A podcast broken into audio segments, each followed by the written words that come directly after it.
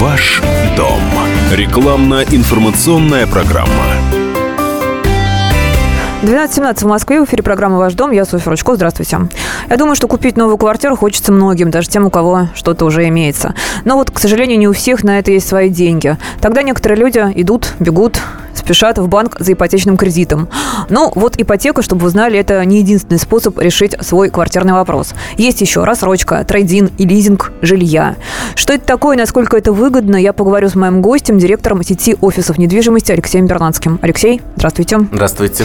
Вот вы знаете, не знаю, как вы, а я вообще сочувствую людям, которые не москвичи и которые хотят жить, работать в Москве и дают много денег а, собственникам квартир, которые они вынуждены, вынуждены снимать. Вообще, как вы считаете, стоимость квартир в Москве, в том числе стоимость аренды, она адекватна?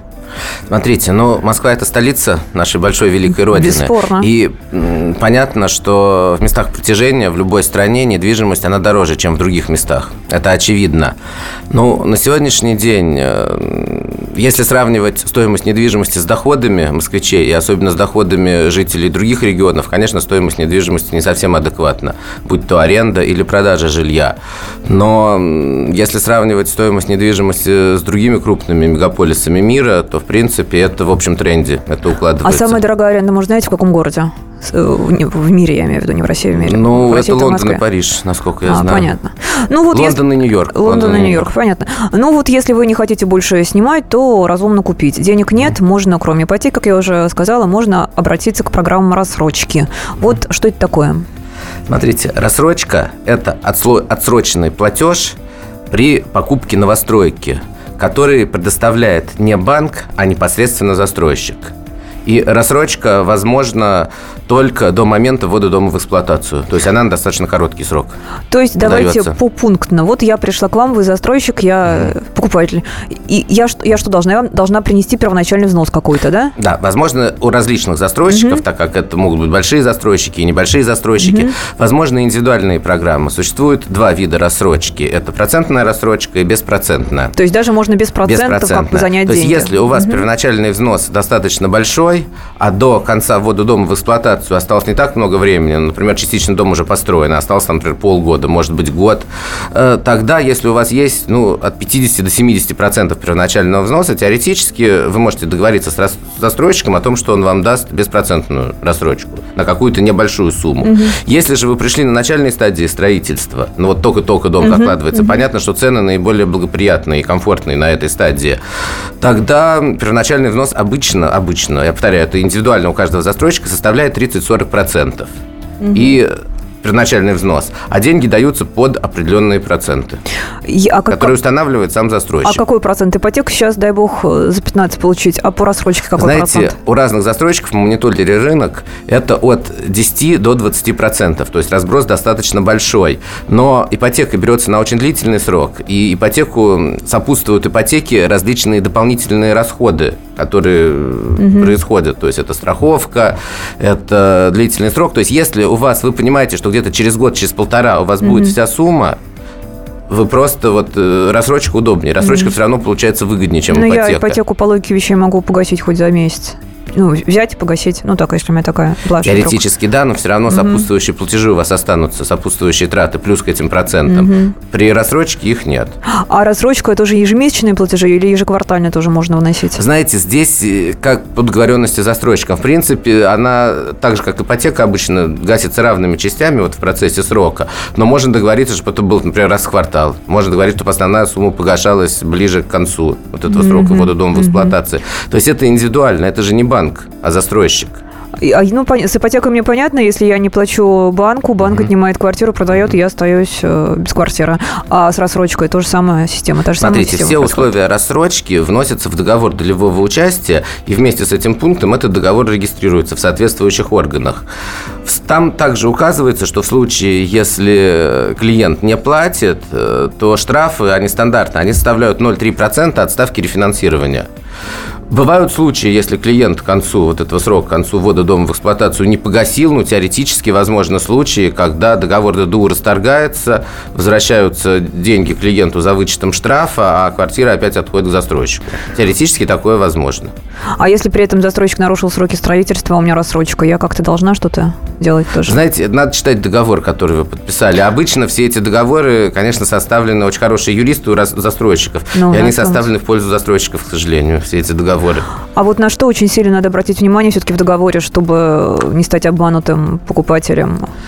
Вы знаете, при покупке новостройки в рассрочку обман, в принципе, невозможен, потому что теперь по новому законодательству все, что указано в договоре, это договор долевого участия, это все регистрируется, подлежит регистрации. Теоретически, возможно, задержка, то есть такое бывает, но это не обман застройщикам, бывают объективные факторы, субъективные. В случае задержки строительства, ну да, только в суд в соответствии с этим договором. А деньги свои назад можно получить? Уже если не про рассрочку говорить, а в целом, вот я купила квартиру в новостройке, она вовремя не достроилась, я хочу купить там вторичку, грубо говоря, я срочно хочу вынуть свои Знаете, деньги. Если застройщик Только разорился, через... то нет. К сожалению. Даже только за... продать я даже по переуступке, только продать по переуступке третьим лицам. Я уже не хочу новостройку. Ну, новостройки дешевле, чем вторичное жилье. А насколько на стадии котлована дешевле получается квартира? Знаете, как раз э, мы проводили исследования, это от 20 э, до 30 процентов. В общем, хороший такой дисконт. Если да, вот мы... от котлована, mm-hmm. то есть к моменту достройки дома. А потом это более качественное жилье всегда. Но ну, здесь каждый выбирает да. для себя. Купив квартиру на вторичном рынке, вы можете сразу ей пользоваться, можете ее сдать и получить доход. Здесь вы деньги вкладываете, и в ближайшие 2-3 года никакого дохода не получите и пользоваться не можете. Ну, с вторичкой тоже с быть что-то не так. То есть там тоже есть риски. Я так вот, я тоже вчера пообщалась с экспертами, я поняла, что нет такой покупки на рынке недвижимости, которая абсолютно, абсолютно лишена каких-то рисков. Все, я вам честно деле... скажу, занимаюсь недвижимостью 23 года. Есть вот абсолютное правило. Покупатель всегда рискует больше, чем продавец. Всегда, при любой покупке недвижимости. К сожалению, это так. То есть покупатель без рискового на 100% купить квартиру не может, будь то новостройка или вторичка. Увы. И все-таки, если покупатель не юрист сам, на что он вот должен обратить внимание в договоре, и какой договор не может ни в коем случае подписывать? Там же, наверное, не все стандартизировано все равно у всех застройщиков. Вы знаете, ну договор долевого участия, он стандартен. То есть mm-hmm. это та форма, которая подлежит регистрации. А, то есть ничего абсолютно там не может быть. То есть если там есть да? пункт о рассрочке, то есть там просто вот график платежей в этом договоре выложен. То есть там срок в эксплуатацию, срок сдачи дома в эксплуатацию, там плюс-минус. Там написано, какие штрафные санкции. То есть все это полностью описано в договоре и подлежит регистрацию. С введением регистрации договора долевого участия, конечно, мошенничества на рынке стали гораздо меньше. И гораздо лучше и более четко соблюдаются сроки постройки домов. То есть это хорошее нововведение. А как все-таки выбрать застройщика, вероятность разориться у которого, ну, так скажем, не очень велика? Ну, теоретически э, можно или самим, или с помощью своего юриста пролопатить весь рынок, посмотреть интернет, посмотреть отзывы, походить на эту стройплощадку, посмотреть, как идет строительство. Но главное, это репутация застройщика, конечно. Это большой надежный застройщик должен быть. Ну, был, который уже построил не один комплекс. 155 же было, да, вот это вот вся эта 155 история. было, да, к сожалению, печальная история. У, у всех. А что сейчас с этими дольщиками, кстати? Знаете, но объекты Су-155, насколько я знаю, они отданы другим застройщикам и в основном достраиваются. Вот в Новогиреево жилой комплекс, другие, они достраиваются. И о цене вопроса при рассрочке и, в принципе, при покупке новостройки хотел тоже поговорить. А, вот сколько у нас сейчас стоит квартира стандартная? Да давайте говорить про эконом-класс. В Москве и в области на стадии котлована, ну а дальше мы просто 25% прибавим автоматически.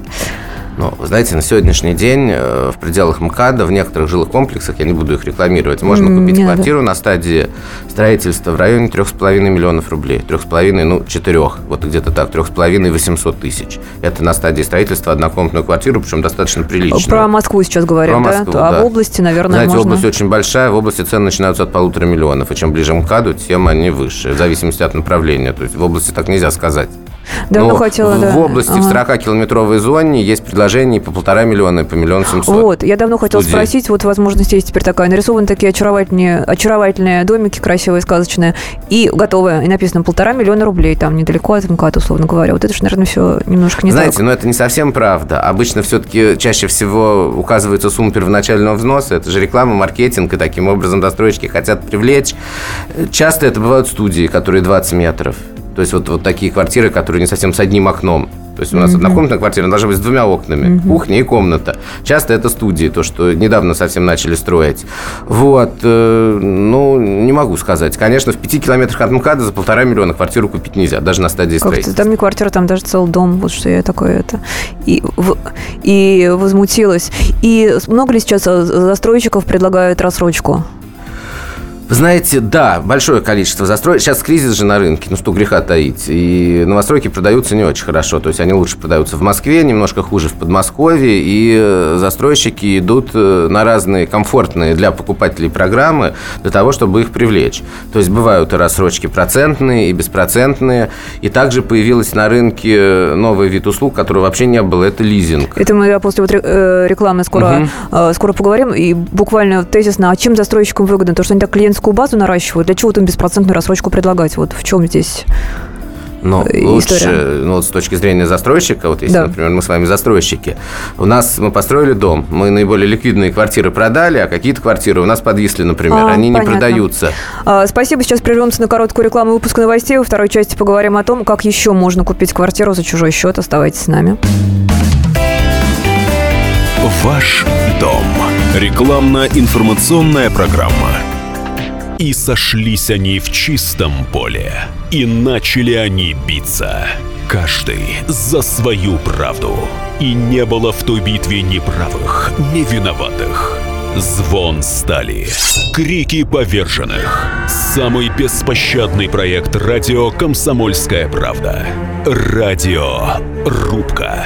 Столкновение взглядов, убеждений и принципов. У гостей в студии всегда полярные мнения. Слушатели участвуют и голосуют. Нам есть о чем поспорить. Остро, жестко, жестоко. Программу «Радио Рубка» слушайте на радио «Комсомольская правда». Каждую среду в 18.05 по московскому времени. Ваш дом. Рекламно-информационная программа. 12.32 в Москве. Продолжается программа «Ваш дом». Я Софья Ручко и мой гость, директор сети офисов недвижимости Алексей Бернацкий.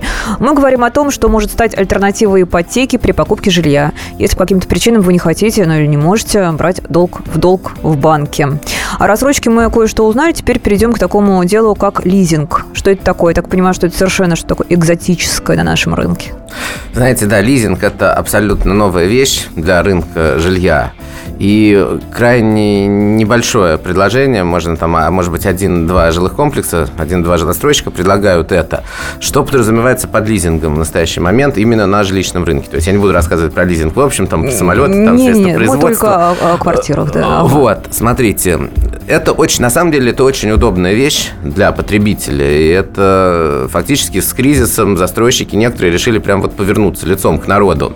То есть построен жилой комплекс, некий жилой комплекс. Наиболее ликвидные квартиры распроданы. Осталось какой-то пул квартир, которые по тем или иным причинам не распроданы. И застройщик предлагает э, покупателю сначала арендовать эту квартиру, и оплачивать коммунальные платежи и какую-то небольшую арендную плату. Ну Когда вот, уже э, дом сдан. когда уже дом А, сдан, когда он ага, жилой, уже ага. есть регистрация, то есть клиент может пользоваться э, поликлиникой, водить детей в школу, то есть он арендатор. И э, это в Подмосковье в основном реализуется, не в Москве Ага. В частности, в районе Ватутинки, в Новой Москве. Вот. И э, арендная плата вместе с коммуналкой, ну, где-то она 25-27 тысяч. То есть она в среднем такая же, там, может быть, чуть выше, чем в Московской области. Но вся фишка в том, что вы можете прожить, например, год в этой квартире, и через год, если решите ее купить, то все ваши платежи, ну, за исключением платы, там, за исключением коммуналки, пойдут в счет оплаты вот этой квартиры. То есть это, безусловно, выгодно клиенту и невыгодно застройщику. Но, как говорится, деваться некуда. Может быть, это первые этажи, может быть, Это это же вот вообще большой шаг в сторону Да, это клиента. большой Что-то шаг в это, сторону да, совсем не клиента. тогда механики финансовой, да, с точки зрения застройщика бизнеса. Это пришло к нам из Европы, где это применяется уже достаточно долго. И вот теперь отдельные застройщики стали пользоваться таким инструментом. А если я хочу Больше я ничего не долго могу это сказать. а- арендовать, я могу сколько угодно ее арендовать, да? Знаете, есть нет, там все-таки срок ограничен. Обычно А это потом год. либо до свидания, либо выкупай. Да, либо Понятно. выкупай, То есть как да. бы такой Но тест. если выкупаешь, тест- О, тест-драйв квартиры это можно назвать. Фактически, да, тест-драйв квартиры, Хорошее да. Но предложение. только тест-драйв на 2 на 3 дня, а здесь это год. На год. Хотя есть отдельные программы, где вы в готовом доме можете прожить там 2-3 дня, и дальше вот решить, нравится вам это или нет. Хотя, конечно, квартира не машины, за 2-3 дня это не решишь. То есть год – это нормальный оптимальный срок. Ну, чтобы понять, подходит ли инфраструктура, угу. соседи. Там же, на самом деле, настолько тонкий вопрос. Наверное, сложнее только мужа или жену выбрать. Ну, я имею в виду квартиру. А может быть, и так же. А может быть, и так же. Хорошо, сейчас поговорим про более распространенную схему, которая называется трейдинг недвижимости. Я так понимаю, что это когда застройщик помогает продать вторую квартиру и на деньги купить новую. Да. Если давайте, нет, поправьте меня. Давайте да. в нюансы Давайте я вам скажу, что такое трейдинг недвижимости, вот то, как это теперь работает. Угу. То есть это не совсем относится к застройщику в данный момент. То есть есть риэлторские компании, которые работают как застройщиком, ну то есть они реализуют квартиры застройщика, так и работают на вторичном рынке. И эти риэлторские компании, ну, благодаря своим хорошему взаимоотношению, подписанным договорам с застройщиками, они могут договориться, что в случае, если у них есть покупатель, который реализует квартиру на вторичном рынке, они могут сделать бронирование на значительно более длинный срок вот этой квартиры в новостройке, чем в норме. Но вот в норме срок бронирования, если вы решили купить новостройку, он от недели до 10 дней. А То потом есть вы квартиру все, да? забронировали, mm-hmm. и дальше вы должны ее или выкупить, или бронь расторгается. Не секрет, что пока дом строится, цены на новостройки растут. Вот. В данном случае, если вы решили, если у вас нет денег, но вы хотите реализовать свою квартиру и с помощью этих средств приобрести новую. квартиру новую угу. у застройщика, вы можете обратиться в специализированное агентство недвижимости, которые угу. занимаются и первичкой, и угу. вторичкой, угу. и спросить, есть ли у них длительное бронирование или так называемый трейд-ин, или, говоря угу. по-русски, взаимозачет. Это еще так называется. И, насколько я знаю, сейчас на рынке срок бронирования под такие программы достигает 2 месяца. Угу. То, То есть за эти два месяца квартиру надо продать? За эти два месяца квартиру надо продать, но на новостройку цена фиксируется на эти два месяца. Вот что самое важное. Обычно цены пересматриваются каждый месяц, каждые полтора месяца на новостройке. Ну, то есть построили там еще пять этажей, там еще три этажа. Цену немножко подняли. Построили еще сколько-то, цены подняли. Бывает, что это три месяца лак, а потом цена резко поднимается. То есть это уже программа каждого застройщика при строительстве. В данном случае на этот срок, э, на эти два месяца, но это максимальный срок, насколько я знаю, который есть сейчас на рынке, стоимость квартиры бронируется. Другое дело, что большинство продавцов вторичной недвижимости, к сожалению, на сегодняшний день переоценивают свои квартиры. И продавая квартиру там в каком-нибудь старом жилье, в девятиэтажном доме, в пятиэтажном ветком, они хотят купить квартиру в новом доме строящемся, там монолитном, например, новом, большом, красивом, и плюс еще получить доплату. Вот, э, чудес не бывает. Чудес, они, они бывают чудеса, но не если уж человек совсем жадный, я извиняюсь, тогда чудес не бывает. Но вот, грубо говоря, вот пример просто на цифрах, чтобы было понятно mm-hmm. радиослушателям. Например, квартира на стадии на нулевом цикле в новом доме стоит 7 миллионов рублей пришел продавец вторичного жилья и, например, оценил свою квартиру сам, ну, вот он решил сам, что его квартира стоит 10. Риэлтор ему говорит, ваша квартира стоит не 10, она стоит где-то, ну вот если быстро ее продать, 8, 8 с половиной. Он говорит, нет, квартиру бронируем, я так хочу, клиент всегда прав, будем продавать за 10 и ждать. Прошел месяц, прошло еще полмесяца, квартира не продается. Прошло два месяца, застройщик бронь снимает, и квартира через два месяца, например, стала стоить не 7, а 8. А рыночная цена, она осталась такой же или уменьшилась. То есть она стала, ну, где-то она 8-8,5 была. То есть вот эта разница между вторичкой и первичкой уменьшилась. А если бы сразу в течение месяца была продана квартира на вторичном рынке не за 10, а за 9, то осталось бы где-то дельта, разница между ними где-то. Он еще заработал бы полтора, миллион, полтора он бы заработал. Ну, в общем, не жадничайте, но свою да. выгоду блюдите. Но я читала все-таки, что при трейдине старую квартиру покупают с дисконтом. Смотрите, здесь есть два варианта. В том случае, если вы срочно хотите получить деньги и не продавать свою квартиру, не выставлять ее на рынок, то есть вы пришли mm-hmm. к риэлтору mm-hmm. или к застройщику и говорите, я не хочу квартиру а, продавать, я хочу срочно, чтобы вы мне дали деньги или забрали у меня эту квартиру, мне все равно, и сразу на себя оформить. Нисколько я ждать не хочу. Тогда да, дисконт составляет в Москве порядка 10%, а в Московской области он может быть и 15, и даже немножко больше. То есть в Москве это где-то 10-12%, в Московской области 15-20% дисконт. Но мы говорим сейчас не про дисконт, мы говорим про то, что реально за месяц, за полтора квартиру продать. Да, это будет нижняя граница рынка, но это не дисконт 10%. То есть это рынок, это рыночная цена. И учитывая, что риэлтор за свои услуги берет в районе 3%, это среднерыночная цена при продаже квартиры, и ничего не берет за покупку новостройки дополнительно – при этом вы получаете то же самое оформление, при этом у вас есть значительная экономия времени, потому что это происходит в одной риэлторской компании.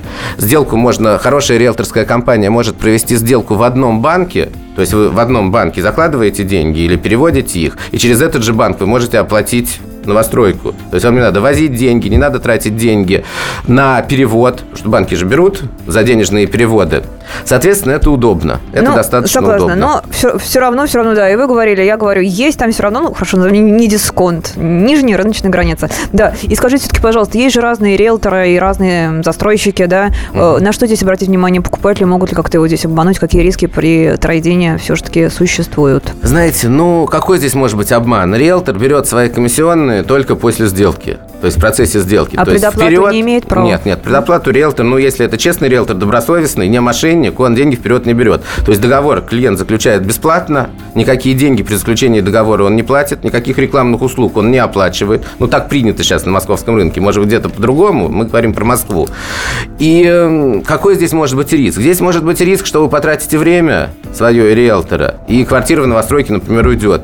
То есть, если ваша квартира не продастся, квартира на новостройке уйдет, вы ее не сможете купить. Но обмана как такового здесь нету. Дело в том, что как только находится покупатель на вашу квартиру на вторичном рынке, сразу после договора бронирования подписывается договор ДДУ, и он отдается на регистрацию. То есть договор ДДУ для любого участия в строительстве может быть зарегистрирован без денег. То есть он на вас регистрируется, угу. пока регистрируется в тот же самый момент, в тот же самый срок, что и регистрация вашей квартиры на вторичном рынке. И как только вы достаете деньги из ячейки или со счета, у вас уже на этот момент договор зарегистрирован. А, То хочу... есть здесь нет риска потери Поняла. денег. Хочу сказать, что э, риски могут быть, если банк выбрать неправильный и туда положить деньги, и лицензия отзывать. Такая история была очень неприятная, действительно. Когда женщина потеряла деньги, расскажу в следующих программах. Эта программа заканчивается. Хочу ввести такую традицию. Может быть, расскажете на прощание радиослушателям какой-то интересный анекдот тематический? Ну, да. Смотрите, правительство Московской области приняло, заявило, что полностью решена жилищная проблема в Москве. Теперь стоимость квадратного метра больше не будет расти. Будет уменьшен размер квадратного метра. Спасибо, программа заканчивается. Я прощаюсь со всеми. Хорошего дня, уютного дома, удачи. Спасибо. Ваш дом. Рекламно-информационная программа. С такими... Все проблемы ему по колено. И по пояс любые критики – по плечу разговоры с теми, кто по локоть увяз в политике. Политика в России – это не только скучные речи и предсказуемые выборы. Политика в России – это еще и яркое шоу. Это и схватка не только идеологии платформ, но и характеров и личностей. И потому программа о политике должна быть бескомпромиссной и жесткой, потому что веду ее я, Александр Гришин, политический обозреватель «Комсомольской правды». Политическое шоу «Руки по локоть» с Александром Гришиным. Слушайте каждый вторник в 16.05 по московскому времени.